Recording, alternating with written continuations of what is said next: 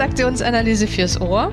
Der Podcast von Christine Nierlich und Jörg Bolliger. Herzlich willkommen.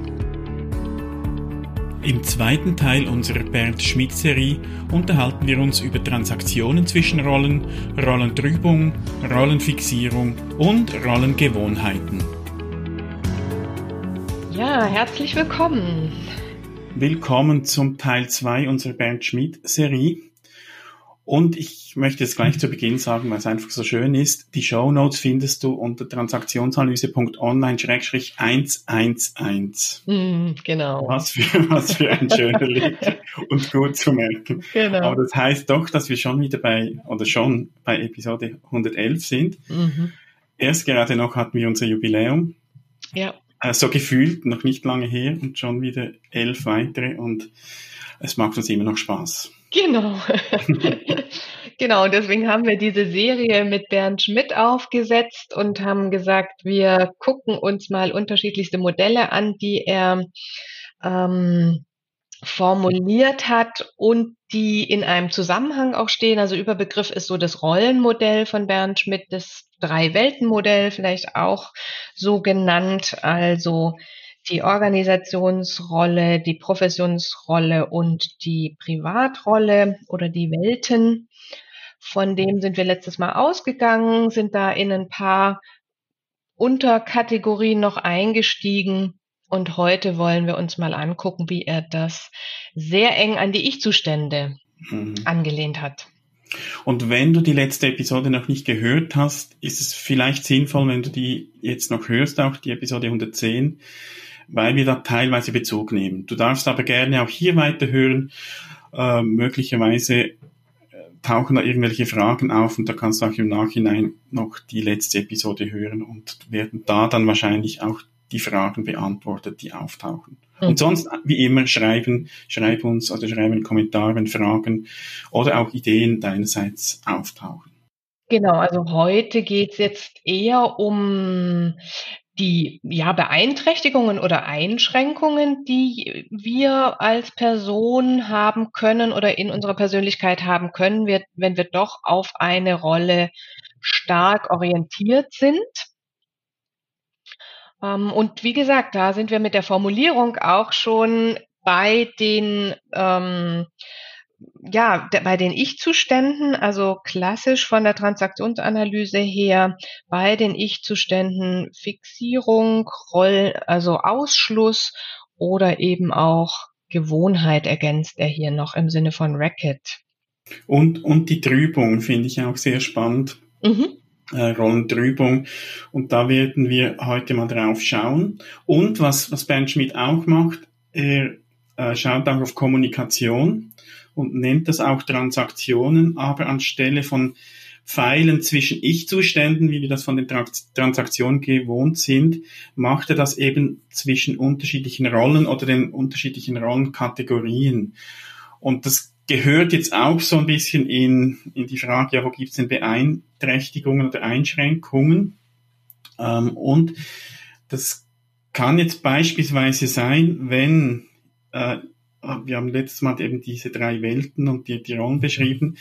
Wenn jemand, äh, ich habe jetzt vielleicht einen Kollegen, wir arbeiten im gleichen Unternehmen, äh, er ist Vorgesetzter von mir, gleichzeitig ähm, haben wir aber die eine, eine ähnliche professionelle Identität, Hintergrund. Jetzt ist die Frage, er kommt mit einer Frage zu mir. Ist das jetzt eine Frage auf der Professions Ebene, die Professionswelt. Also geht es da um einen Erfahrungsaustausch unter Menschen mit dem gleichen Beruf? Mhm. Oder kommt er zu mir in der Organisationsrolle als Vorgesetzter? Und wenn wir das unterschiedlich definieren, da gäbe es da so eine Art gekreuzte Transaktion, das kann dann schon mal zu Schwierigkeiten kommen. Ja, und da spätestens ne, kommt dann die Aussage, ach, ich dachte das. Ja, mhm. und dann wird deutlich hoch, da haben sich bestimmte Dinge vermischt. Ähm, und ich finde auch, da sind wir nochmal bei dem vom letzten Mal mit den Rollen einhergehenden Erwartungshaltungen. Ja, das mhm. heißt, ich habe als Mitarbeiter möglicherweise ja die Erwartungshaltung, wenn der ähm, die Führungskraft kommt, dass ich erstmal die Erwartungshaltung auch habe, je nach, nach dem, wie wir es miteinander gewohnt sind, dass er auf einer, auf einer ähm, fachlichen, ja, weil wir hauptsächlich im Alltag fachlich miteinander kommunizieren, und sehr viel Kontakt haben. Das heißt, ich bin dann möglicherweise aufgrund des Kontextes und des, der Gewohnheit immer wieder überrascht, dass er dann aus einer anderen Rolle kommuniziert mhm. und sagt, ne, was ist denn hier mit deinen Urlaubstagen? So. ja, und es gibt wahrscheinlich viele Situationen, Kontext, wo es ganz klar ist, wo es auch keine mhm. Probleme gibt. Aber ich, ich, vielleicht kennst du auch die Situation, man arbeitet zusammen, geht dann zusammen Mittagessen und da ist dann plötzlich nicht mehr so klar. Genau. Oder äh, ein Lehrerkollegium, Lehrer, Lehr Lehrerin in der Pause, die arbeiten ja meistens weiter in der Pause, weil sie da ihre organisatorische Themen besprechen könnten. Aber es ist eigentlich Privatzeit. Mhm. Äh, und da kann es dann schon mal zu Unstimmigkeiten kommen, wenn ich jetzt da beim Mittagessen bin und jemand kommt mit einer Beruf oder mit einer Frage, wo ich dann zuerst einordnen muss, ist es jetzt eine private Frage, betrifft das eine private Rolle oder ist es eine Professionsrolle oder geht es um, um die Organisation? Mhm. Und da hilft vielleicht, wenn es nicht klar ist, hilft da auch Nachfragen. Mhm. Ja, und wie gesagt, wie im letzten ähm, Podcast angedeutet, auch wirklich so diese Reflexion, die Stimmigkeit und eben auch die Rollenintegration, dass mhm. ich darüber mich ähm, mir klar bin. Ja. Ja, jetzt sind wir bei den Transaktionen. Da wird deutlich, dass ähm, das entweder pa parallel sehr lange einhergehen kann, aber auch gekreuzt äh, zu Schwierigkeiten kommen kann. Und als nächstes sind wir jetzt dann bei den Trübungen. Ja, das mhm. heißt, was passiert denn möglicherweise noch, wenn ich von diesem von dieser Idee ausgehe? Rollen als ähm, Art Ich-Zustände als kohärentes System von Fühlen, Denken und Verhalten zu sehen. Das heißt, dann kann es auch sowas geben wie bestimmte Rolleneigenschaften oder Rollenanteile, die in eine andere Rolle, also eine rollenfremde ähm, Elemente übergehen. Mhm. Und da gilt es auch zu gucken, ja, was passiert denn da bei mir? Oder kriege ich vielleicht auch eine Rückmeldung, dass jemand sagt, oh, da war dein Ton aber scharf. Ja, da kommen mhm. wir wieder zu den Transaktionen. Ähm, also wo sind da Anteile, die der, der Einzelne in den unterschiedlichen Rollen für sich vielleicht auch bemerkt und die die, wie gesagt, enttrübt werden müssten, damit ich da eine wirklich stimmige Rolle auch einnehmen kann. Mhm. Und, und wenn das für dich, liebe Hörerinnen, liebe Hörer, etwas abstrakt klingt, ich vermute mal, du, du kennst solche Situationen. Äh, stell dir vor, du bist in, in einer Sitzung und es werden über irgendwelche Maßnahmen oder Termine gesprochen äh, und du argumentierst damit auf, auf ähm, in, in deiner Organisationsrolle. Und jetzt merkst du, dass da aber vielleicht private Termine tangiert werden. Mhm. Da wird etwas geplant, wo du vielleicht irgendwie Urlaub äh, geplant hast oder so ein äh, Abend, wo du immer dein, dein Hobby ausübst. Und da kann es durchaus sein, dass du da, also dass sich da etwas vermischt, dass du plöt plötzlich Argumente findest für andere Daten oder andere ähm, Vorgehensweisen und dass da sich eben etwas von der Privatrolle mit reinmischt. Mhm. Und entrüben würde da heißen, das auseinanderzunehmen und das kann ja dann mal sein und aber dann ist klar deklariert, sagen, ähm, ich habe da einen privaten Termin geplant, mir wäre das lieber, wenn wir das verschieben könnten oder auf ein anderes Datum setzen. Aber nicht mit quasi fachlichen oder Organisationsaspekten eigentlich die privaten Motive äh, begründen. Ja. Das, das wäre dann so eine Trübung, eine mögliche Trübung. Ja. Und ich finde da wieder so den ganz wesentlichen Punkt auch, die, das Thema der Gefühle zu nutzen, zu merken, ne, wo, wo wird's mir da unangenehm und ist es adäquat für die Rolle? wie, wie du sagst, ne, bei diesem privaten Termin, dann merke ich, da kommt vielleicht Ärger oder, oder ja, irgend so, eine, so ein ungutes Gefühl und dann zu gucken, passt es denn ne, für diese Rolle? Mhm. Wenn ich jetzt rein die Rolle einnehme, ähm, dann merke ich, oh, nee, aus der Rolle raus ähm, würde, würde mir das eigentlich nicht so gehen. Mhm. Ja, oder so dieses ähm, in, in ähm, bei Führungskräften erlebe ich häufig auch, dass wenn wenn es in Richtung einer Kündigung geht, ja, dann dann müsste ich eigentlich in der Rolle der Führungskraft ganz klar sein und dann kommt natürlich aber doch sowas wie naja, aus der Betroffenheit als Privatperson kann ich XYZ, ja, mhm. nachfühlen, finde ich dann ist noch okay und ist auch eine adäquate, gute gutes, wie gesagt, mitfühlen und reflektieren. Aber wenn ich es nicht merke und damit aber dann eine Entscheidung einhergeht, dass ich sage, ah, ich getraue mich doch nicht oder ne, ich verhandle dann mit der Personalabteilung doch nochmal ganz anders, wie ich sonst gemacht hätte, dann wird eben wichtig, hier diese Rollen, fremden Elemente nochmal ganz klar von der Rolle zu unterscheiden. Mhm. Und was jetzt auf Dauer, und das finde ich hier auch nochmal ganz spannend bei Bernd Schmidt, ein, ein Hinweis ist, zu sagen, wenn mir das öfter passiert, dann auch nochmal zu gucken, wieso lebe ich diese rollenfremden Elemente in den anderen Rollen aus? Also auch nochmal zu gucken, kann ich die in der dazugehörigen Rolle nicht ausleben? Was, warum? was passiert da oder was ist denn da ähm, nicht stimmig, warum das in der Rolle nicht geklärt ist. Das finde ich hier nochmal einen ganz mhm, interessanten ja, Hinweis ja. auch. Ähm, also warum muss ich das in anderen, ich überziehe es jetzt, in anderen Rollen ausleben, weil ich es nicht in der dazugehörigen Rolle ausleben kann oder ne, einbringen kann.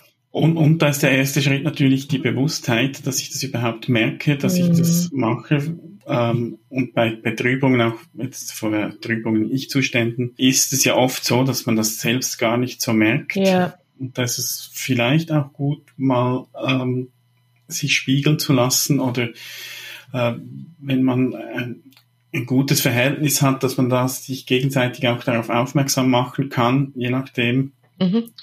Um dann eben, so wie du sagst, auch mal zu überlegen, warum mache ich das und, und in welchen Situationen vielleicht mache ich es und äh, letztlich da dann für sich auch einen guten Weg finden, auch zum Rollenenttrüben. Mhm.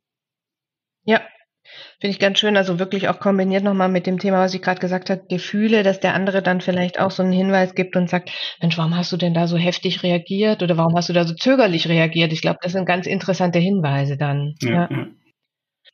Okay, jetzt kommen wir noch zu zwei Punkten von Bernd Schmidt, die Fixierung und die Gewohnheiten. Also ähnlich auch wie bei den Ich-Zuständen nennt er eine Fixierung von Rollen. Das heißt, ich bin in einer Rolle ähm, so fixiert und identifiziert, würde ich jetzt nochmal ergänzend sagen, dass ich in anderen Kontexten diese Rolle beibehalte und ungeprüft weiter lebe, weiter ähm, voranstelle. Mhm. Und als Beispiel können wir da wieder die Situation beim Mittagessen nehmen. Mhm. Wenn irgendein äh, Arbeitskollegen oder vielleicht auch Vorgesetzte gemeinsam zum Mittagessen gehen und es dem Vorgesetzten nicht gelingt, da aus seiner Führungsrolle sich auszuklinken, mhm.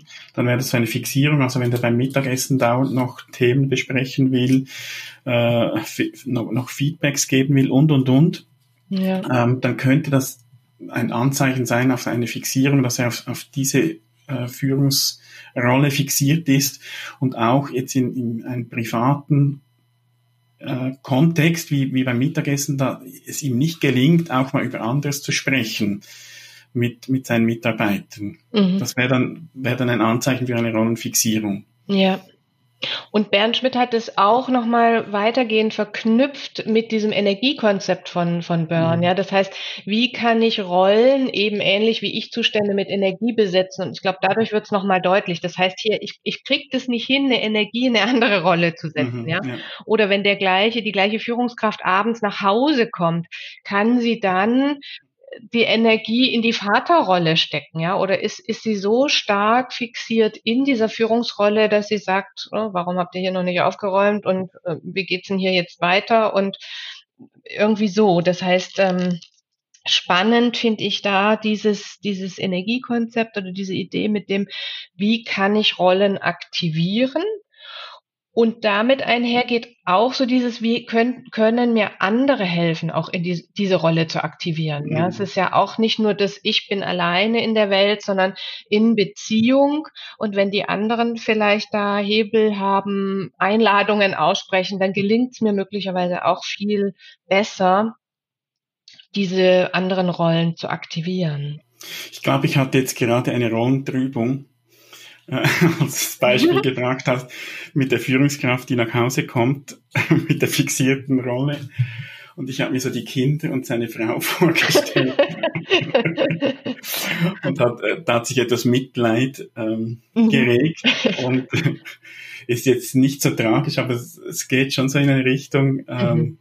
Ich bin jetzt nicht in meiner Privatrolle, wenn wir darüber sprechen, und ich muss auch niemanden in Schutz nehmen. Aber ja. dieses Beispiel hat was ausgelöst und es zeigt, wie, wie schnell das eben geschehen kann, dass sich mhm. da Aspekte von anderen Rollen oder anderen Kontexten sich auch einmischen. Und das ist ja nicht schlimm. Ich glaube, ja. schlimm ist nur eben, wenn man es nicht merkt und dann für die Rolle hält, die man aktuell eben aus ja. einnimmt oder ausübt, ähm, dann wird es kritisch. Sobald es einem klar wird, dann ja. Dann ist ja letztlich auch keine Trübung, dann, dann weiß ich ja, wo es hingehört. Ja, genau. Und ne, das passt jetzt auch ganz gut dazu, die Überleitung jetzt in Richtung der Rollengewohnheiten, denn das ist jetzt nochmal eine, eine, eine, eine Abwandlung oder eine, eine, eine veränderte Formulierung auch ähm, in Richtung auch angelehnt an die Racket-Idee. Das heißt, was ist so mein Lieblingsgefühl, was ist so meine Lieblingsrolle? Und wie schaffe ich es immer wieder in diese Rolle reinzugehen oder eben auch die Situation so zu deuten, dass ich in die Rolle gehen kann, aber eben anders als die Fixierung mhm. habe ich hier eine Flexibilität. Ich ähm, nutze das aber zu wenig, sondern ich rutsche aus Gewohnheit immer wieder in eine bestimmte Rolle. Mhm.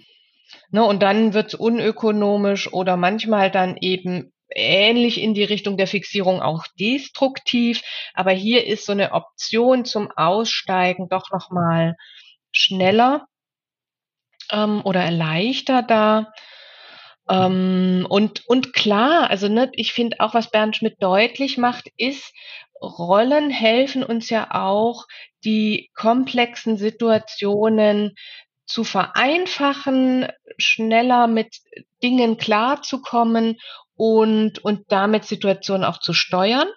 Mhm. Aber da gilt es eben gut hinzugucken. Ja? ja? Ist es jetzt die richtige Komplexitätsreduzierung und die richtige äh, Steuerung in mhm. der Situation? Und, und wahrscheinlich haben diese Rollengewohnheiten, also da ist mir jetzt gerade noch eingefallen, er machte den Bezug zu Rackets, ja. Rackets, die auch eigentlich einen Ersatz darstellen für mhm. etwas, das nicht äh, entwickelt wurde. Vermutlich sind dann diese, diese äh, Gewohnheiten, vor allem treten die vor allem dann auf, wenn, wenn eigentlich eine Rolle gefragt ist, die nicht gut entwickelt ist. Ja. Genau. Also wenn ich jetzt Beispielsweise machen wir das mal umgekehrt, eine Führungskraft, die eigentlich unsicher ist in ihrer Führungsrolle, mhm. könnte dann sein, dass sie da, wenn eigentlich Führung gefragt ist, stark äh, auf irgendeine Professionsrolle setzt, Kompetenz und das rüberbringt. Ja. Einfach aus Gewohnheit, weil sich da wohlfühlt und stark ist, auch im Argumentieren, aber vielleicht wären im Moment Führungsthemen, Entscheide mhm. gefragt. Ja. Und äh, das geht wahrscheinlich auch mit seiner gewissen Unsicherheit einher. Oder mit dem Bild auch, das wir letztes Mal schon gebracht haben, mit dem Hocker mit den drei Beinen, mhm. äh, wo es dann darum ginge auch, wenn da ein Bein so viel länger ist, dass vielleicht einfach die, die kürzen Beine auch äh, entwickelt werden können. Also auch mal schauen, wie, wie könnte ich, um im Beispiel zu bleiben, jetzt auch äh, da in diese Führungsrolle reinwachsen, was brauche ich da noch an Kompetenzen, wie kann ich mich da weiterentwickeln, um dann eben auch nicht mehr auf diese Gewohnheiten zurückgreifen zu müssen. Ja, und vielleicht nochmal abschließend aus einer anderen Perspektive, der, ähm, was ich auch immer mal wieder erlebe, ist so dieses, wenn jemand sagt, ich war da Azubi. Ja, mhm. das heißt, ähm, das heißt, von der Rolle her hat er oder sie sich vielleicht rausgelöst, aber gleichzeitig reagiert die Umwelt in der Beziehungsgestaltung, in den Transaktionen eher aus der Gewohnheit noch raus, dass sie sagen, das war ja der Azubi. Mhm. Das heißt, dann gibt's immer von außen immer wieder diese Einladung, in die, die Rolle reinzugehen, ja, des Azubis. Ich hatte mal ein Beispiel, wirklich krass äh, in einem früheren Job. Wir haben ein Vorstellungsgespräch geführt und irgendeine, ich weiß nicht, eine Filialleiterin für eine Boutique gesucht. Und da kam eine Bewerberin, die hat die Ausbildung gemacht in einem Schuhgeschäft und hat gleich nach der Ausbildungszeit wurde sie zur Filialleiterin befördert. Mhm.